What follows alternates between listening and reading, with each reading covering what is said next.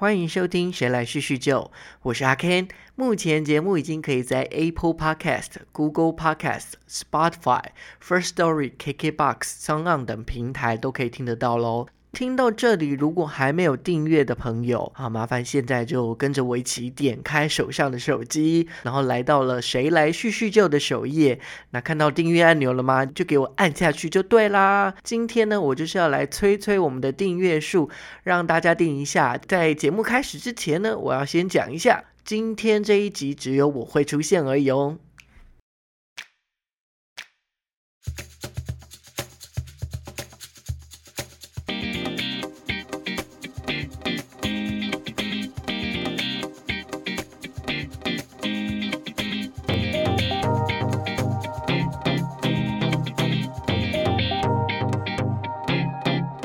今天的节目很刚好，只有我一个人，所以就是呃，我也想延续一下上一周就是小嗨的那一集，我有提到说我很喜欢广播，所以我今天想要跟大家来聊聊呃有关于广播的那些事。那呃，我会喜欢广播的原因呢，呃，其中一项就是因为我觉得声音的世界里面有无限的想象的可能，在对话当中，你可以想象讲话的那个人的画面，那我也觉得这是一件很美的事情。那至于我到底喜欢哪一种啊类型的节目也好，或者是哪些呈现的内容方式，在这里之前呢，我想要先问一下大家一个问题，就是啊，你们有印象中最早对于声音的内容最有印象的内容大概是？什么什么呢？那对于阿 Ken 而言呢？呃，我在想广播剧或是说故事的节目，大概是我最早的印象吧。那在我童年时期，就是小时候呢，听广播剧或是说故事的这样的一个内容，大概是两个管道。一个管道就是广播节目，那另外一个管道就是听录音带，就是卡带。那在广播节目的部分呢，我还记得小时候大概是每天九点半到十点这个半个小时的时间，那我就会整。是打开那个收音机，呃，汉声广播电台有一个朱玲姐姐说故事，基本上她就是一人分饰很多角，好像是每天都讲一个故事，或者是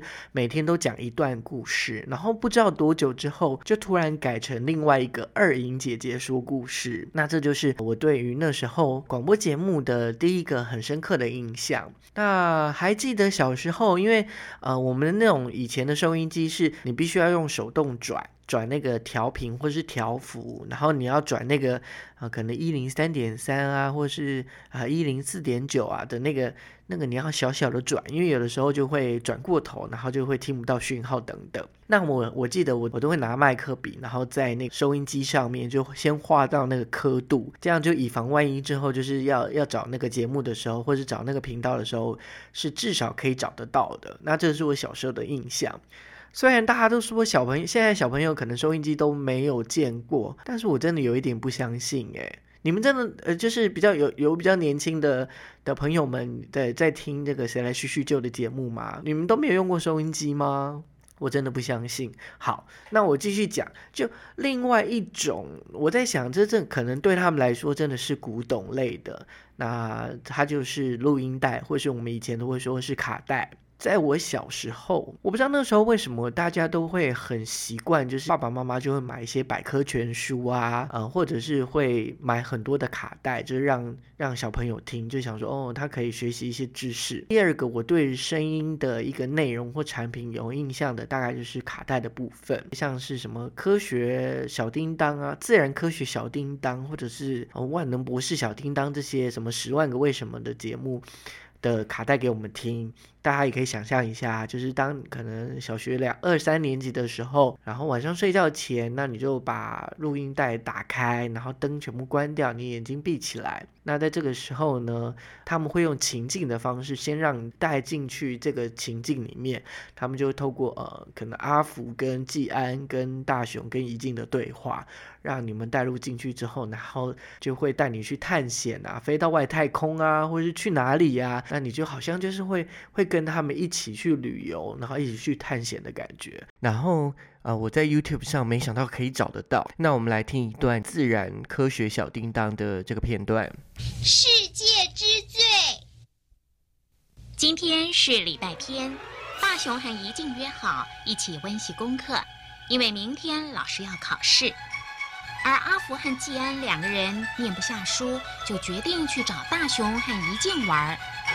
阿福，我们去看看大雄跟怡静念的怎么样了，好不好？好啊，不知道他们有没有被那些地理名词搞得团团转呢？那么多的名词要记，谁分得清楚嘛？就是嘛。哎，我国的那两个邻国到底是袭金不丹还是不袭金丹呐？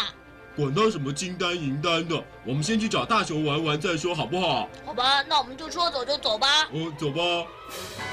不一会儿，他们来到了大熊家。大熊和怡静正好谈到非洲东北部的尼罗河。哇，尼罗河大约有六千六百九十公里长呢。对呀，它是世界上最长的河流呢。要不是老师告诉过我，它是世界上第一长的河流。我以前还一直以为我国的长江才是世界上最长的河流呢。你看是不是就很情境？他就会先给你一个呃，就是简单的说明现在的场景，然后呃，阿福跟季安就进来了，然后再来就要去找大雄跟这个怡静。这大概是我的童年的一个记忆吧。那我有听我的朋友讲啊，就是像他，他因为他的哥哥跟姐姐都比他大个六七八九岁这样子，所以在他在很小的时候就常常接触到外国的音乐，就是那种很 international 的感觉。那这就是属于他的记忆。那属于我的记忆就是呃，大概是广播剧跟说故事吧。呃，讲到卡带或是录音带，会让你们想到哪一部电影呢？好了，我自问自答好了，因为这是我自己的梗。呃，这里我就想到一个台词，是在那个《女朋友男朋友》这部电影里当中，凤小月曾经对桂纶镁说过的一句话。他说：“虽然我不是主打歌，但是啊，我是 B 面的第一首。”这句话就是不知道大家有没有印象，或者是就比我再年长一点点的，就是朋友们。可能就比较有印象，在你的生活中啊有过这样类似的话。那为什么我要讲到这个呃片段呢？然后主要是因为上了国中之后，其实我还是有每天收听广播的习惯。那可是收听广播的时间。就变成是，就是一大早的时候，大概六七点的这段时间，就是呃要上课之前，那所以那个时候我都会转开收音机听一个节目，叫《晨光序曲》，是由阿娥主持的。那个节目啊，有一个好玩的地方是，呃，就是常常会有听众会写信去电台给阿娥，请他就是打电话 call out 去传情。呃，那时候就是我也觉得哇，我那时候怎么那么赶？就是我也尝试了写信到电台去，然后请阿娥在我朋友生日的那一天可以打电话给他。那没想到结果真的他就打了电话，然后我就把那一段录音的片段就录起来送给他。那不知道我朋友收到那一天的那通电话到底是一种惊喜感还是惊吓感？但我必须要说，我不是说我录音就是把那个。呃，内热片段是录给他吗？那我我其实还有埋了一个小小的梗，就是我在 B 面的地方。其实我有留一段话给对方，只是我不知道他有没有发现这个梗就是了啦。那在国中时期呢，除了呃听晨晨光序曲这个广播节目之外呢，大概应该是非常多人都会收听的一个节目。那它的节目时间是在每个晚上的十一点到一点之类的，在飞碟电台的夜光家族，夜光家族陪你每天最好的。祝福，没错，就是飞地电台光宇的夜光家族。呃，如果有听过的，呃呃，不知道还记不记得他的片头？其实我觉得布置一个温暖的家，不用花很多的钱，给家人关心，陪他们说说话，也不用花很多的时间。这一切只需要我们每天用心就可以啦。走进星星的心底，感觉彼此的温暖之类的，就呀比呀比。我还记得，反正就是呃，准时十一点，你就是要转开收音机，然后其实我对这个节目没有太大的印象，或是我听过什么样的节目，我只记得那个时候光宇超级红，所以他就是出了很多本书，像例如说《不放过青春》啊，《给最初的爱》啊，《爱回到最初》等等。呃，那时候就是可能自己看了那个小说之后，就是他的散文跟小说之后，觉得说呃心有戚戚焉，或者是很开心啊，就觉得很棒，所以。我也就是呃曾经买过这本书送给朋友，然后我觉得我自己真的太自以为了，呃自以为自己是作者还是什么，就是在上面还提一些字，然后送给朋友，然后还记得。印象很深刻，是因为我那时候是用那个麦克笔，但是以前很少用麦克笔写，所以就是那个字是晕开来，就简单来说，字就是很丑，丑到我就觉得我好想把那页撕掉，但后来我忘记我有没有撕掉，反正我就是把这本书送给呃一个朋友，然后我觉得那个也是一个就是蛮有趣，或者是小时候的一个经验，然后也是分享给大家。呃，接下来再讲我的高中的过程。其实高中阶段对我来说，广播的记忆其实真的非常非常的模糊，我几乎都没什么印象。可是偏偏大家都很容易说啊，这是广播，就是在我晚上读书的时候，深夜的读书后的时候的凉拌啊，我还那个炒鸡蛋嘞之类的。我觉得这梗好烂哦。OK，反正总之就是。呃，对我而言，高中的时期，呃，这个广播，在我那一段期间，好像就是没有什么太大印象，或者是我没有很认真的在听某一个节目。那我们就直接跳过来讲大学好了。那我大学相对的某种程度叫幸运嘛，因为我就读了这个广电系的广播组，就是某种程度也是更认识或是更接近了这个广播这样的世界。对于非广电系或是广播组的朋友来说，呃，你们应该是很少接触，例如说盘带或是 MD 这样的东西。那这个就是大概是我们大一或大二的时候要学的，就是很传统的，呃，所谓的叫线性剪辑。像那时候我们就是要上机考，上机考的方式是什么？就是我们要先练好一段口白，然后我们要先找好一两段音乐跟音效。我们从可能 CD 里面播出声音之后，然后我们要录在盘带里面，然后你可能就是呃，例如说我就是推我的声音轨，然后我就要讲话，就各位听众大家好，我今天要收听的节目目是什么？然后讲一讲之后，在讲完的同时，我音乐就按下去，然后推轨，然后让它飞印进来，然后有一些呃音乐变大声啊，然后音乐变小声呢，然后就说嗯，谢谢大家收听今天的节目，那我们下次再见喽，拜拜，然后就这样大概。是录一段的这样相机考，我记得小时候就是手忙脚乱啊，同时间你又要放声音，你要注意你自己的口白咬字有没有清楚，然后你又要看你的盘带上面有没有录东西录进去等等的。那好像是到了大三之后，我们才开始呃使用非线性剪辑。那现在大概呃基本上所有的 podcaster 呃使用的大概就是把口白先到录音室是录完音之后呢，再放到呃后台就是。可能放在电脑上面来进行剪辑，或是配乐等等啊。讲到这里，就反正我想到，就是又想到电影，想到一部我觉得还蛮喜欢的电影，我也想要来来来介绍给大家一下。就这一部电影，它主要是在讲广播剧，然后的一个过程。那这是三股信息的电影，它叫《心情直播不 NG》。里面呃，除了呈现就是广播剧演员就在剧中，他们为了自己的角色，然后勾心斗角，就是例如说你的台词比较多，我的台词比较少，我就是要比你台词多一点等等这样的一个过程之外，其中有一段还蛮有趣的，是因为他们的音效卡突然就是被锁在那个。机房里面还是怎么样？是反正总之就是拿不出来。那这个时候呢，他们就必须要用非常传统的方式来制造声音，例如说那种飞去外太空的声音，叫咻咻那种声音，到底要怎么呈现呢？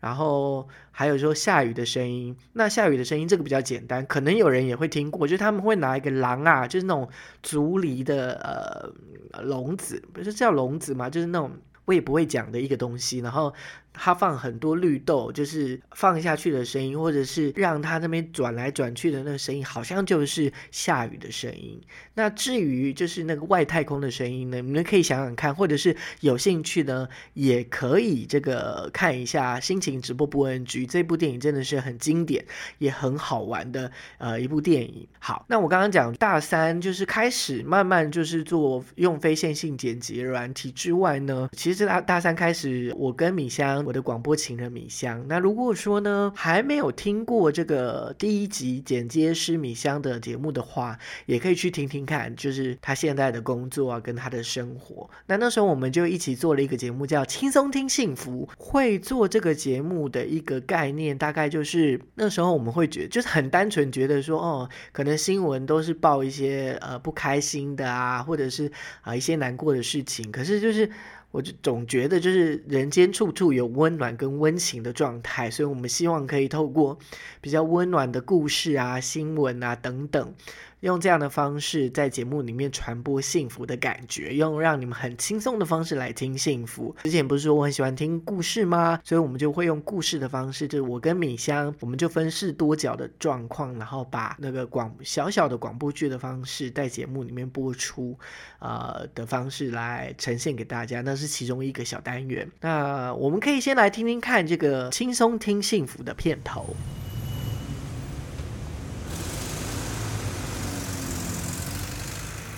跟你说哦，我今天准备了一个很棒的礼物要给你哦。真的吗？是什么？这是一个要用心才能感受到的礼物。吼，你不要卖关子了啦，你赶快告诉我是什么啦！来，把眼睛闭上，告诉我你听到了什么？就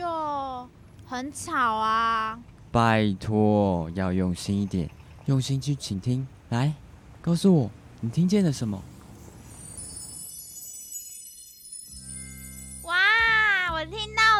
是幸福的声音。每个星期天下午一点半到两点，锁定 AM 七二九，让米香还有阿 Ken 陪你一起轻松听幸福。能听得出来，就是片头是有一点点复杂。就在我们那个时候，不不知道怎么样，就是会觉得说，片头就一定要有剧情，然后一定要有一些音效，然后再来就是可能要有一点夸张的感觉。然后音乐等等，就是要把把这个内容要铺得很满。这个就是以前的，就是可能十几年前的作品，或者是我们小时候在大学的时候，就会觉得说，这个就是我们想象中的广播的片头一定要这样做。那其实那个时候还蛮幸运的，是后来呃，我们轻松听幸福这个节目。有刚好线上的电台，呃，有在争案子，所以我们刚好有入选，所以有一段时间我们的节目也有在线上的广播电台里面播出。当然一定要拿来说嘴一下，呃，在学校时候，呃，我我还有主持过一个音乐性节目叫音乐魔力棒，然后包含可能我们的毕业毕制的呃毕业呃展览嘛，毕制，反正我们就有一个。有一段时间，一个礼拜就是租下那个呃电脑呃电影院，然后就是在里面播放我们的作品，不管是声音或是啊电视作品或是电影作品。那我们其中也会在楼下会有一个 open studio 的，反正就是现场广播，像这种。这个部分呢，都是在可能大四的时候接触的吧，包含现场的直播的第一次现场直播啊，或者是现场 call out 啊。我这几天就回去找一下之前的作品，然后也有就是听了一下，只能说惨不忍睹啊！以前怎么这么勇敢的，就是想说啊，那就做做看好了，做做看了，然后也没想到后果，反正就想说去做一下，就觉得这件事实在是太有趣了。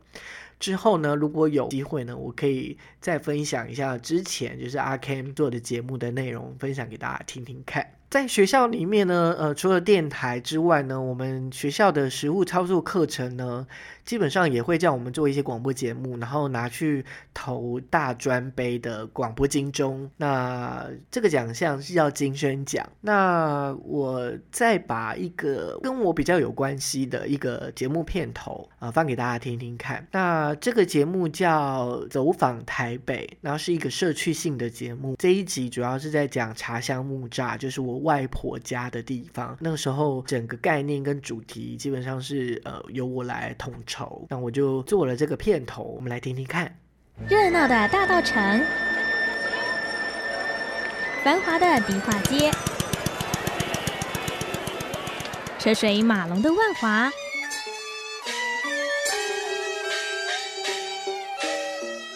鸟语花香的木栅，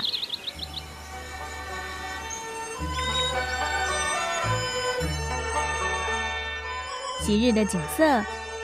泛黄的回忆，让我们走访台北，一起找回记忆中的平凡感动。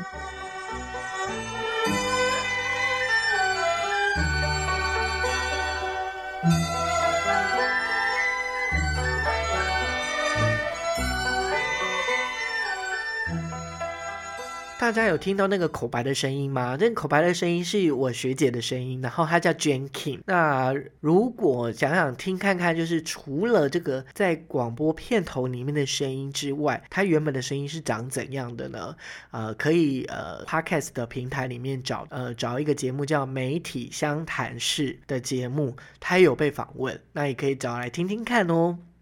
哎，我大学这段会不会说的太多了啊？反正差不多应该就是这样，就是该讲的都讲了。那呃，接下来我们可以先让我喝一口水好了。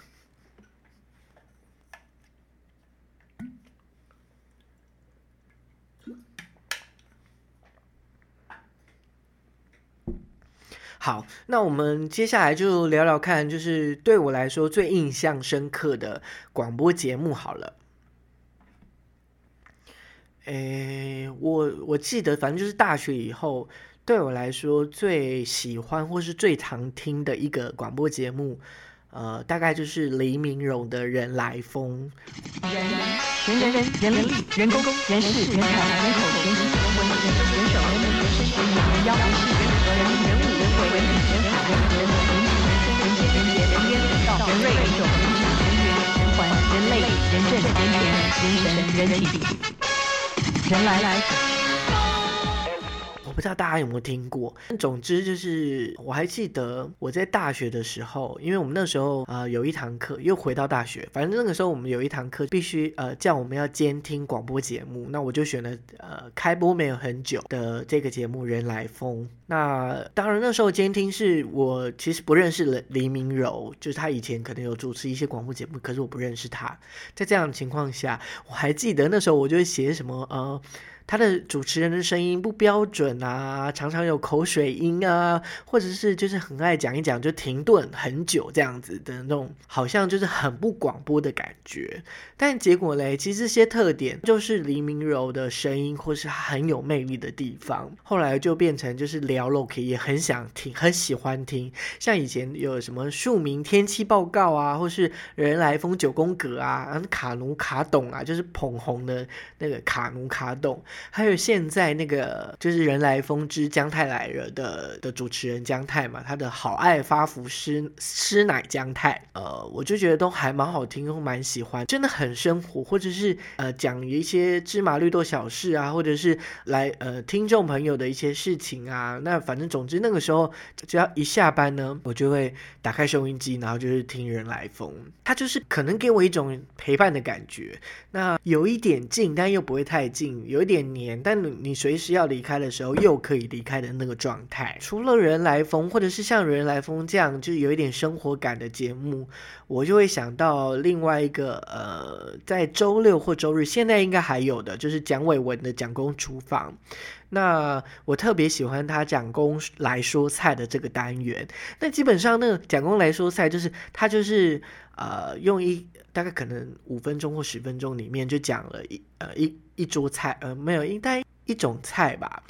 那可是他会同时会讲一下他的生活的状态，就例如说他老婆或是他小孩的一些事情，或者他他最近的生活，然后就会觉得说，哦，原来我好像跟他很近的感觉。除了这个之外，我我不是说我很喜欢听故事或是广播剧类吗？那其实中广新闻网在每天晚上十二点的时候都会有呃，就是广播剧，应该是叫《午夜奇谈》吧。呃，有的时候我就会放放放在那边，可能放个三。十分钟或四十分钟，让它自动关机，反正就是听着睡着。但有的时候也，它其实会很可怕，就是有那种可怕的故事，我就不太敢听。那还有另外一个就是，呃，我经常通常都是听周末的重播版，在中广新闻网有一个译文放轻松的节目。那我主要是听那个蒋勋老师，就是蒋勋时间的，或是美的沉思的的节目吧。呃，我印象最深刻就是他在讲庄子的庖丁解牛的故事，他就讲的很自然，就是很自然讲故事，但是他就讲了，还顺便就是带一些意义出来。那因为这件事，然后我还特地去借了庄子的书，以及就是在 YouTube 上面就是找找了一下有关于那个蒋勋在讲其他故事啊，或者其他内容的部分，就还特地就是有一段时间就是一直在听他的他在讲这样子，这也是印象蛮深刻。那另外呢，呃，其实我我对于六七年代的老歌有一种，它就是有一种吸引力，或者某种程度我喜欢吧，所以呢，我记得小时候可能呃假日要去山上帮忙工作，然后呃下午就会可能两三点，因为太热，所以没有人爬，然后人很少，可能你同时你可以听到那个竹林的风声，就是那种就是很清爽的声音的的的时候，那我就会转开收音机，因为反正没有人嘛，然后基本上都是我一个这一个人在顾这个摊子。那我就会听那个周末生活通赵婷，那他就有的时候除了访谈之外，他就会播一些老歌，那这个是我很喜欢听的。然后还有一个就是我在平日下午，那这个高雄的朋友会比较熟悉，就是我会听港都电台小迪的节目，因为他就是常常出一些特辑，或者是呃六七年、七八年级生的一些音乐，或者是歌手的歌，然后会办一些猜歌的活动啊，或是游戏啊。就会让这个下午就会比较，呃，有活力一点。不然有的时候你下午真的会想睡觉或什么，然后就会听这个东西，就会让自己会比较有活力。那还有一个我我也会做的一件事，尤其是在冬天，冬天呢可能早上或是下午时间，我就会呃转开可能中南部的电台，或者反正就是用用电脑去查中南部的电台，可能主持人就会说哦，今天就是外面阳光很温暖啊，可是这个时候可能台北正在下着雨，就会让你感觉呃有一点点温度，就是哦听起来好像台北的温度就没有那么冷的感觉了。对我来说，广播就好像是把声音换成一个画面。让我们可以去呃那样的场景里面去绘画自己的幻想世界，那也是一种默默的可以陪伴你左右的一个聊天的对象。呃，另外呢，呃，刚刚有提到嘛，它可以让我体验不同城市的温度的感觉。那对于你们来说，你们觉得广播是一种什么样的存在呢？欢迎你们在底下呢留言告诉我。那顺便也可以告诉我说，你们常常听的广播节目是什么呢？你们现在还有在听广播节目吗？让我听听看同温层，就是我想我也想要一些温暖，好不好？那今天的节目大概就是到这里，那我们就下次再见喽，拜拜。